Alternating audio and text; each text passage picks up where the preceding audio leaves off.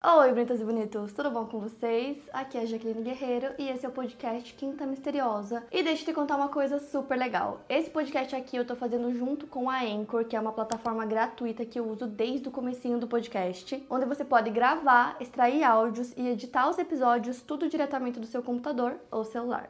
É muito simples começar o seu podcast e na Anchor você consegue distribuir o seu podcast para todas as plataformas de áudio e também dá para colocar qualquer música do Spotify direto nos seus episódios. E é o único lugar onde você consegue publicar podcasts de vídeo no Spotify. Baixe o app Anchor ou acesse anchor.fm para começar. E agora bora começar o caso de hoje.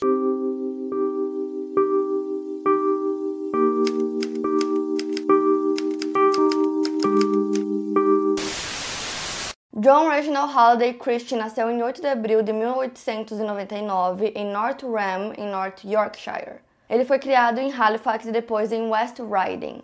Ao que se sabe, o John apanhava do pai regularmente durante sua infância, ele era um homem muito severo. Ele tinha quatro irmãs mais velhas que mandavam nele e sua mãe geralmente o protegia por ele ser seu filho preferido. Aos oito anos, seu avô materno faleceu e ele viu o corpo do avô no caixão. Era um homem que ele temia e vê-lo daquela forma o fascinou. A partir disso, ele começou a gostar de brincar no cemitério e era fascinado por olhar entre as rachaduras dos túmulos. O John era visto como uma criança super inteligente que cantava no coral da igreja, ele tinha uma posição ótima no ranking dos escoteiros. Aos 11 anos de idade, ele ganhou uma bolsa de estudos para Halifax Secondary School, se destacando em matemática. Ele também era hábil em trabalhos detalhados. Ele era visto na escola como estranho, ele não era popular. Ele saiu da escola em 1913 aos 14 anos e posteriormente se tornou assistente de projeção de filmes. Quando John chegou à puberdade, ele ficava impotente sexualmente, ao menos que tivesse sob total controle. As suas primeiras tentativas foram falhas e ele acabou ganhando alguns apelidos como Can't Do It Christie, que é o sobrenome dele.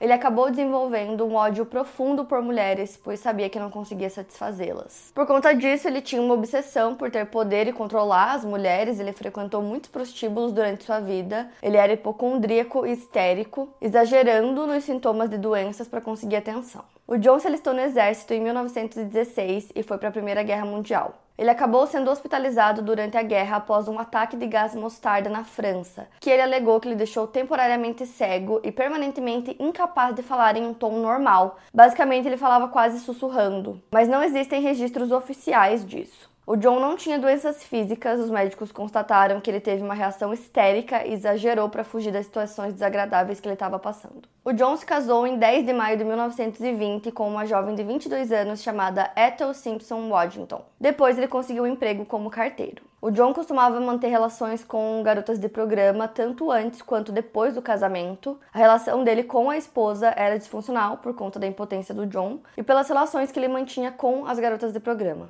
Entre 1920 e 1921, a Ethel sofreu um aborto espontâneo. Com o tempo, o John foi para a prisão por roubo e violência. Seus delitos incluíam três meses de prisão por roubar vales postais enquanto trabalhava como carteiro em 12 de abril de 1921. Em 1923, a Ethel, esposa dele, decide voltar a morar com sua mãe. Nesse período, John trabalhou como pintor em Manchester antes de se mudar para Londres e ingressar na Força Aérea Real como um aviador não graduado. Em setembro de 1924, ele pegou nove meses de prisão de Uxbridge por roubo. Em maio de 1929, ele precisou fazer seis meses de trabalho forçado por ter agredido uma garota de programa com quem ele estava morando em Battersea. Em 1932, a Ethel começa a se relacionar com outro homem, dizendo para ele que ela já tinha sido casada, mas que o marido dela tinha morrido por conta do ataque de gás mostarda.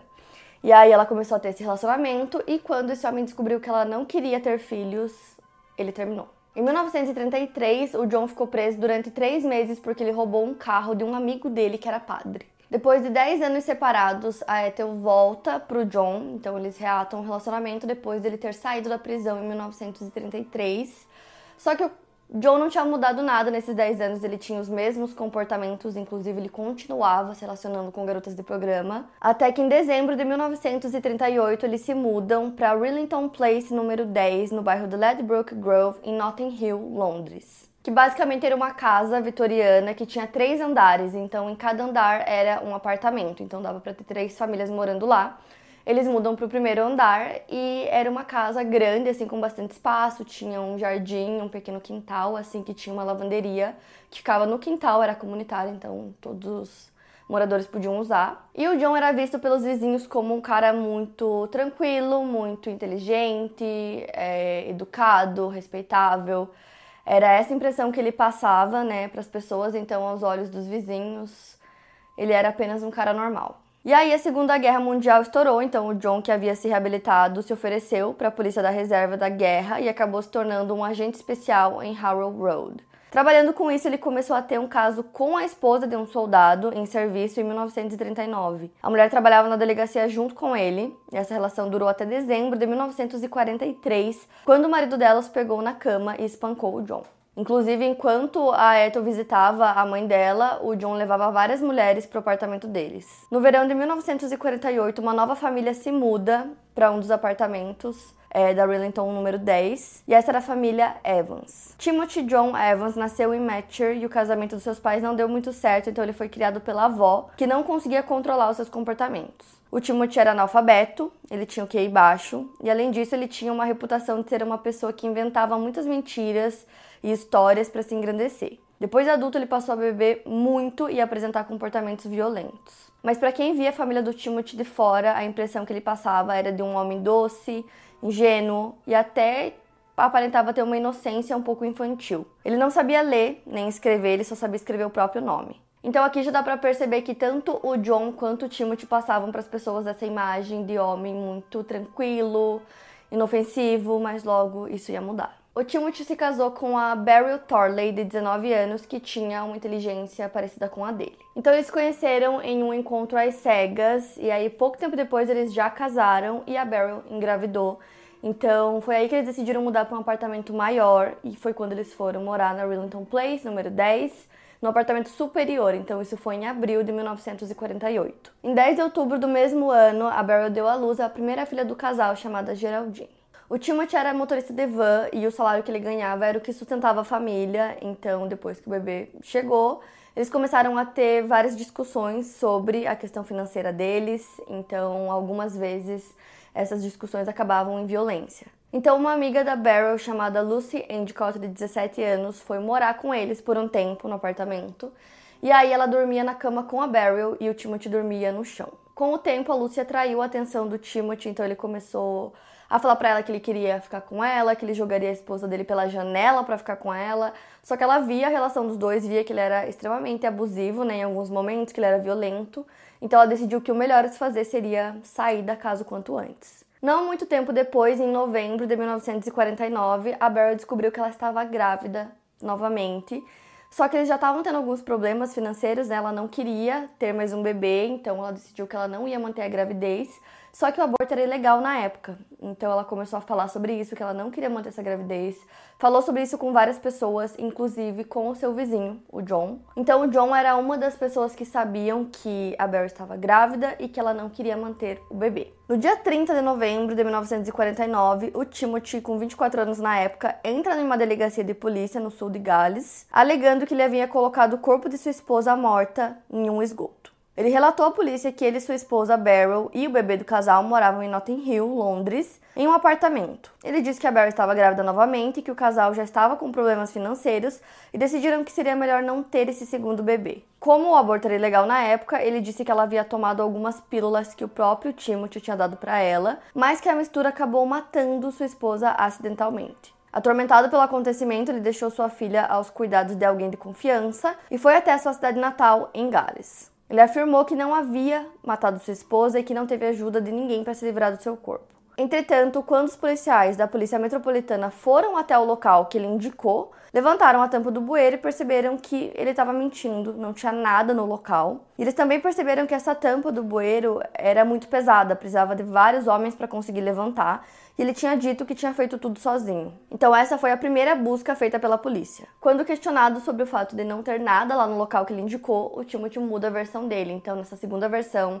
ele fala que ele e a esposa tinham concordado que eles não seguiriam com a, essa segunda gravidez, mas que quem faria né, o procedimento, já que o aborto era ilegal, seria o vizinho deles, John. Então ele contou que 22 dias antes disso, no dia 8 de novembro, era o dia que a esposa dele faria o procedimento. Então ele disse que foi trabalhar e quando ele voltou, ele recebeu a notícia pelo John dizendo que o procedimento não deu certo e que resultou numa tragédia. Ele disse pro Timothy que a Beryl não resistiu e que ele teria colocado o corpo dela em um bueiro e que ele ajudaria o Timothy a encontrar um lar bom para a filha deles, né, para Geraldine. A polícia vai até o local e começa a procurar, né, lá na Rillington Place número 10. Eles não encontram nada muito alarmante. Eles encontraram um fêmur humano que estava sustentando um poste de cerca no jardim do quintal, mas aparentemente isso não despertou nenhuma suspeita para a polícia. O John era um ex-agente especial da polícia, como eu falei para vocês, então quando ele conversou com os policiais, ele afirmou que toda essa história do Timothy era louca, é, que todos sabiam na vizinhança que ele era um grande mentiroso, que ele tinha inventado tudo. Só que aí, quando a Beryl e a sua filha Geraldine não foram encontradas pela polícia, eles voltaram para o endereço do apartamento para realizar uma terceira busca no dia 2 de dezembro de 1949. Dessa vez foi a busca mais detalhada até então. Eles não encontraram nada na casa, mas eles decidiram procurar na pequena lavanderia que tinha no quintal. Tinha um espaço que ficava atrás de uma pia e lá eles encontraram um grande saco embrulhado em uma toalha de mesa amarrado com um cordão. Dentro do saco estava o corpo de Beryl já em decomposição. E embaixo de uma pilha de madeira eles encontraram o corpo da pequena Geraldine.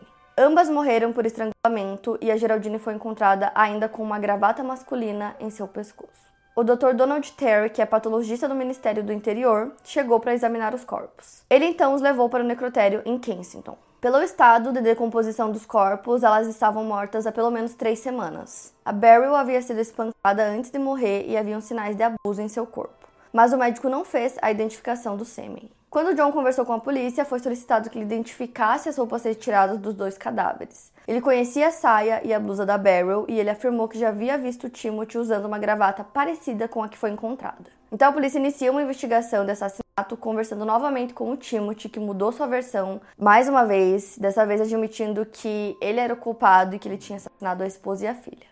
Ele relata que ele estrangulou a Beryl durante uma discussão sobre dinheiro e que depois ele deixou a filha sozinha em casa o dia inteiro e fez a mesma coisa com ela dois dias depois. E aí ele colocou os corpos na lavanderia onde a polícia encontrou. Porém, a polícia constatou que isso não seria possível, porque no dia que o Timothy disse que havia acontecido tudo isso, no dia 8 de novembro, haviam várias pessoas trabalhando na lavanderia o dia todo. Então, para a polícia não fazia sentido. O Timothy tinha essa fama de ser mentiroso e um homem com baixa inteligência, então, talvez ele estivesse com medo de acusar outra pessoa, já que ele acabou admitindo o crime para a polícia. Mas quando ele conversou com a mãe dele, ele negou tudo, dizendo que ele não era o culpado e que na verdade quem tinha cometido o crime era o seu vizinho John. Então o julgamento começa apenas um mês depois, e aí ele fala no julgamento que na verdade ele só confessou porque ele foi coagido. Então ele disse que ele foi interrogado por muitas horas durante a madrugada, que ele já estava em um alto nível de estresse e que ele estava com medo de sofrer violência caso ele não cooperasse e fizesse o que a polícia estava mandando. Ele também disse que a última confissão dada por ele, que teria sido no caso a confissão oficial, que ele tinha até assinado, tinha sido toda ditada pela polícia e que eles forçaram ele a assinar. Então, na realidade, eles conversaram com o Timothy várias vezes, ele deu várias versões, ao todo foram quatro confissões diferentes. Só que aí a acusação disse que eles tinham duas testemunhas que eram testemunhas chaves para o caso e que elas iriam depor. E realmente eles foram até lá, que era o John e a sua esposa Ethel, os dois deram depoimento.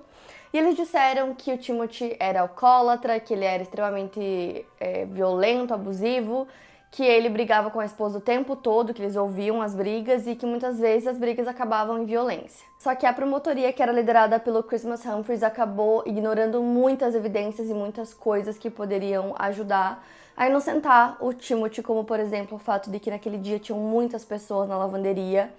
Então seria praticamente impossível que ele conseguisse fazer tudo aquilo sozinho e que ninguém visse nada. Além de várias outras evidências que eles tinham também que foram completamente ignoradas, porque o Timothy era visto como uma pessoa extremamente mentirosa, que inventava as coisas e que naquele momento ele estava tentando colocar a culpa no seu vizinho John.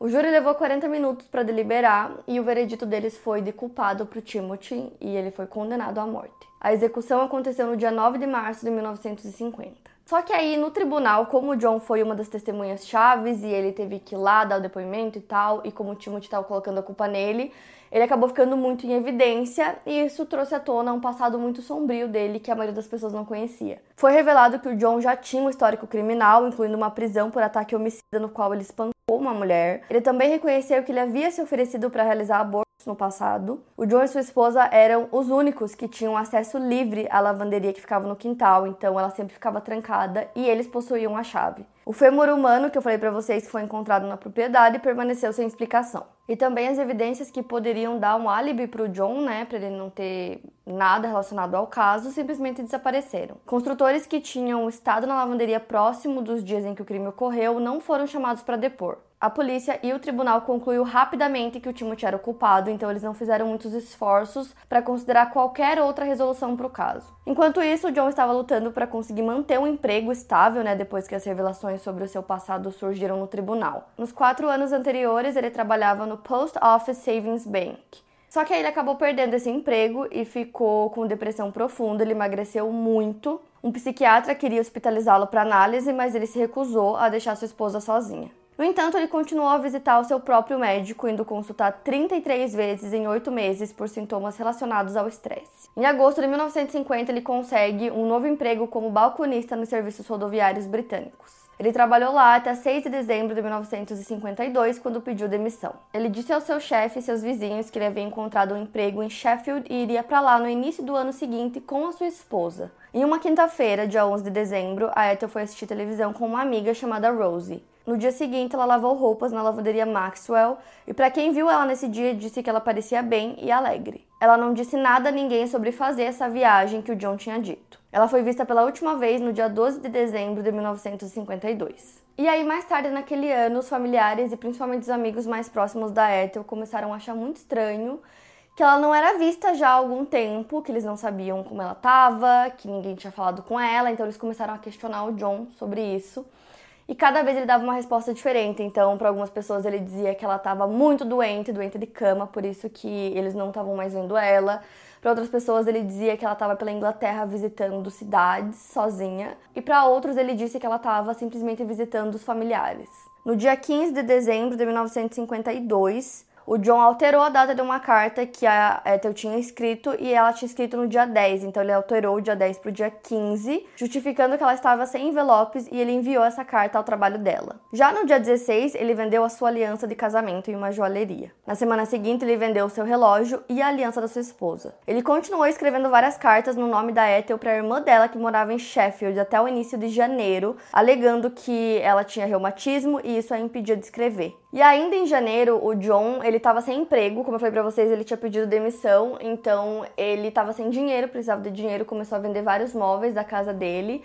É, ele acabou vendendo praticamente tudo, ele ficou só com três cadeiras, uma mesa e um colchão para dormir e assim ele conseguiu dinheiro para pagar o aluguel. Isso foi no dia 8 de janeiro de 1953. Ainda em janeiro, ele conseguiu forjar a assinatura da Ethel e esvaziou a conta bancária dela. No começo de fevereiro, ele simplesmente parou de responder todas as cartas que ele ficava mandando para os familiares, para a irmã da Ethel, ele parou de responder todas. No dia 20 de março de 1953, ele saiu às pressas do apartamento dele na Rillington Place número 10 em alguns lugares dizem que ele locou o apartamento para outro casal, em outros lugares dizem que ele vendeu o apartamento para outro casal. Só que o apartamento não era dele, né? Era alugado, então ele não podia fazer nenhuma das duas coisas. E aí esse casal, né, quando mudou para lá, em menos de 24 horas, eles perceberam que eles tinham caído em um golpe, então eles tiveram que sair do apartamento. Inclusive, esse casal notou que o apartamento estava com um cheiro estranho. Nesse mesmo dia que ele saiu do apartamento, ele deu entrada em um hotel e ele usou o nome verdadeiro dele. Ele reservou sete noites, mas acabou ficando só quatro, então ele saiu no dia 24 de março. Como o apartamento do John agora estava vazio, um outro morador do segundo andar chamado Sr. Brown estava autorizado a poder usar o apartamento dele, usar a cozinha.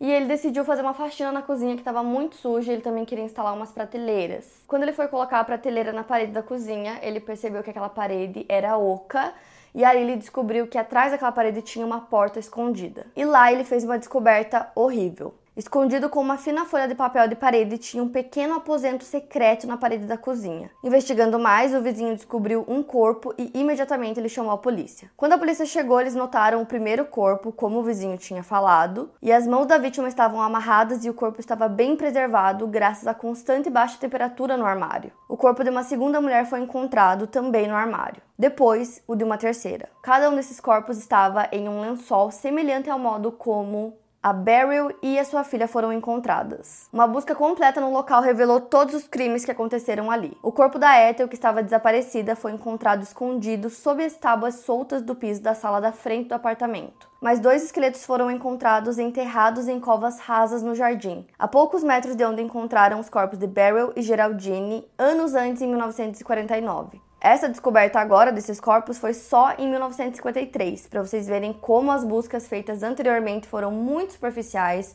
para não terem encontrado nada disso na época. No dia seguinte, vasculharam todo o apartamento, encontrando cianeto de potássio e uma lata com pacotes de pelos pubianos. Ao todo eram quatro pacotes. Apenas um deles deu positivo para os corpos encontrados, que no caso era compatível com a Ethel. Os outros três não eram compatíveis, então logo levantaram suspeitas de mais vítimas, fora as que já tinham sido encontradas, mas a polícia não encontrou pistas adicionais para conseguir descobrir isso. Testes patológicos revelaram mais tarde monóxido de carbono em seus corpos. As identificações dessas mulheres foram feitas de maneira rápida, e ficou evidente que o modus operandi do John era persuadir suas vítimas para que elas inalassem monóxido de carbono através de um tubo, enquanto elas acreditavam que era outra coisa. As mulheres desmaiavam por conta do gás e aí ele cometia os crimes. Só que o John já tinha saído do apartamento, então aí começa uma caçada por ele, ninguém sabia onde ele estava, e aí a polícia coloca uma foto dele que ele estava usando uma capa de chuva na capa de todos os jornais para que as pessoas ajudassem a identificar ele o quanto antes. Então tinha a descrição completa dele, tinha essa capa de chuva, um casaco também na foto, e aí ele resolveu vender esse casaco, comprou roupas novas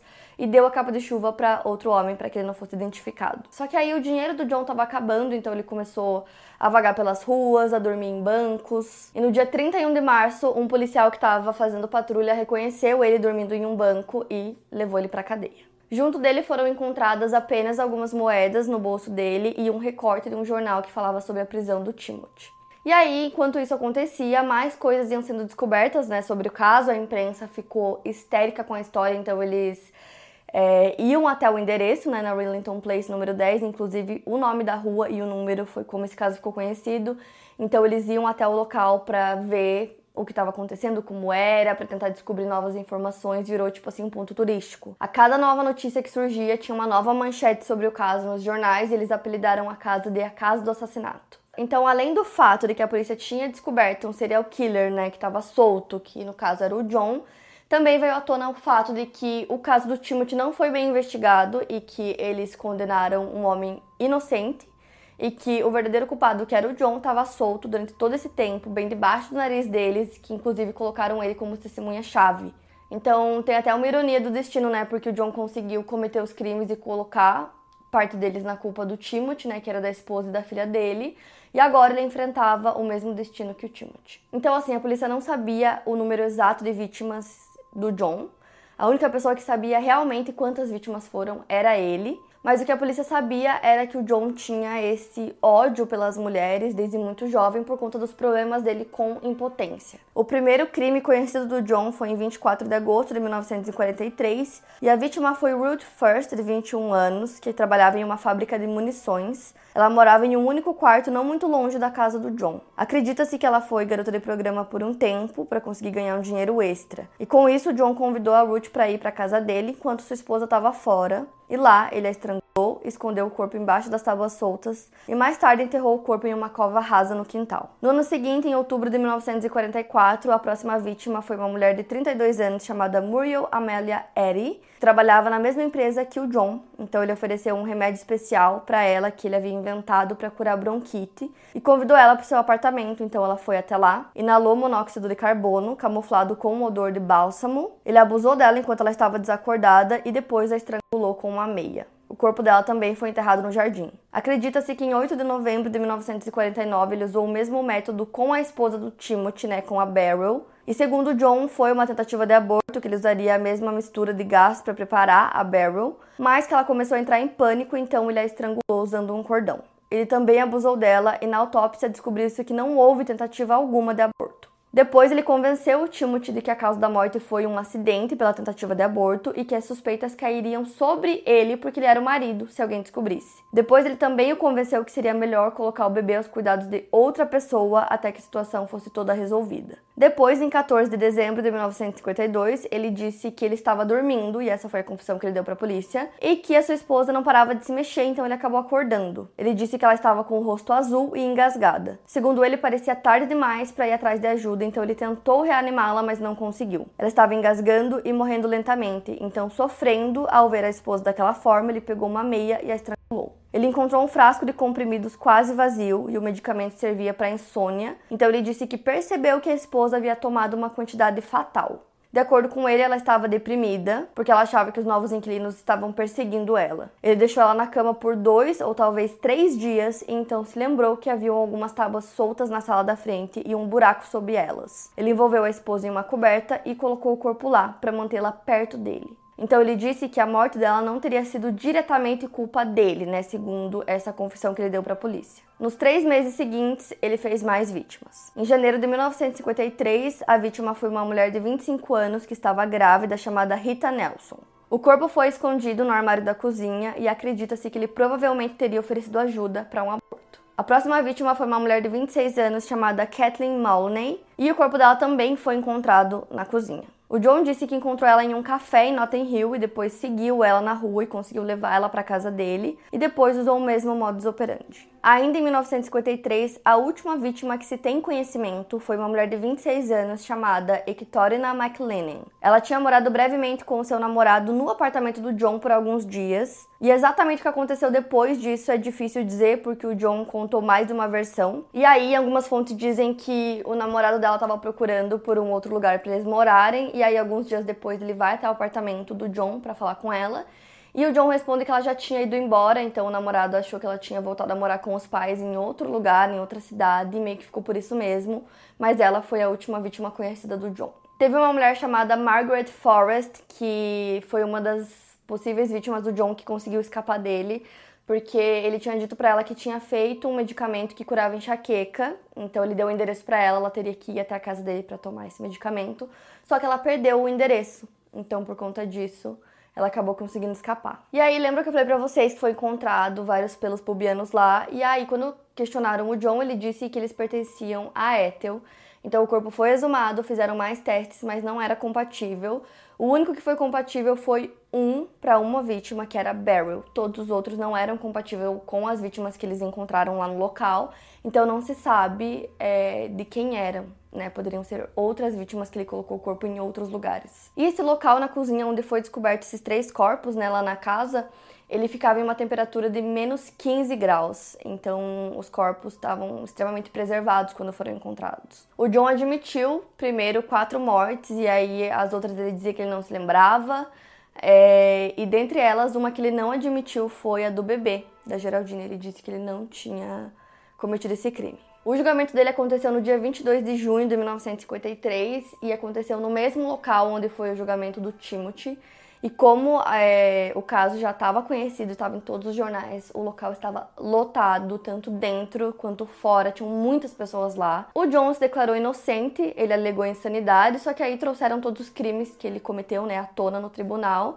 E aí até o próprio advogado do John disse que ele era louco e um maníaco. A promotoria, inclusive, tinha dois médicos que eles trouxeram para refutar essas alegações de insanidade. E os médicos disseram que o John tinha personalidade histérica, mas que isso era uma neurose, segundo eles e não um defeito em sua sanidade mental. Eles disseram que não achavam que o John era louco, mas que eles concluíram que ele tinha personalidade com traços histéricos e concordavam que ele não era insano, então ele não conseguiria manter essa alegação de insanidade. No momento que o John foi depor, ele estava muito agitado, ele alegou ter uma memória ruim dos eventos e o júri rejeitou seu apelo e após 1 hora e 26 minutos chegaram à conclusão de que ele não era insano e sabia sim o que estava fazendo, portanto, ele era culpado. John foi condenado à morte. Ele não falou absolutamente nada sobre o seu veredito. No dia 29 de junho, ele disse que ele não apelaria contra sua sentença de morte. Alguns parlamentares queriam que a execução do John fosse adiada para que ele pudesse falar mais sobre os crimes que ele cometeu. Nos últimos dias antes da sua morte, ele se recusou a falar mais sobre os crimes. O John foi enforcado em 15 de julho de 1953 na prisão de Pentonville pela mesma pessoa que enforcou o Timothy. Mais tarde foi aberta a investigação para averiguar a culpa do Timothy Evans, né?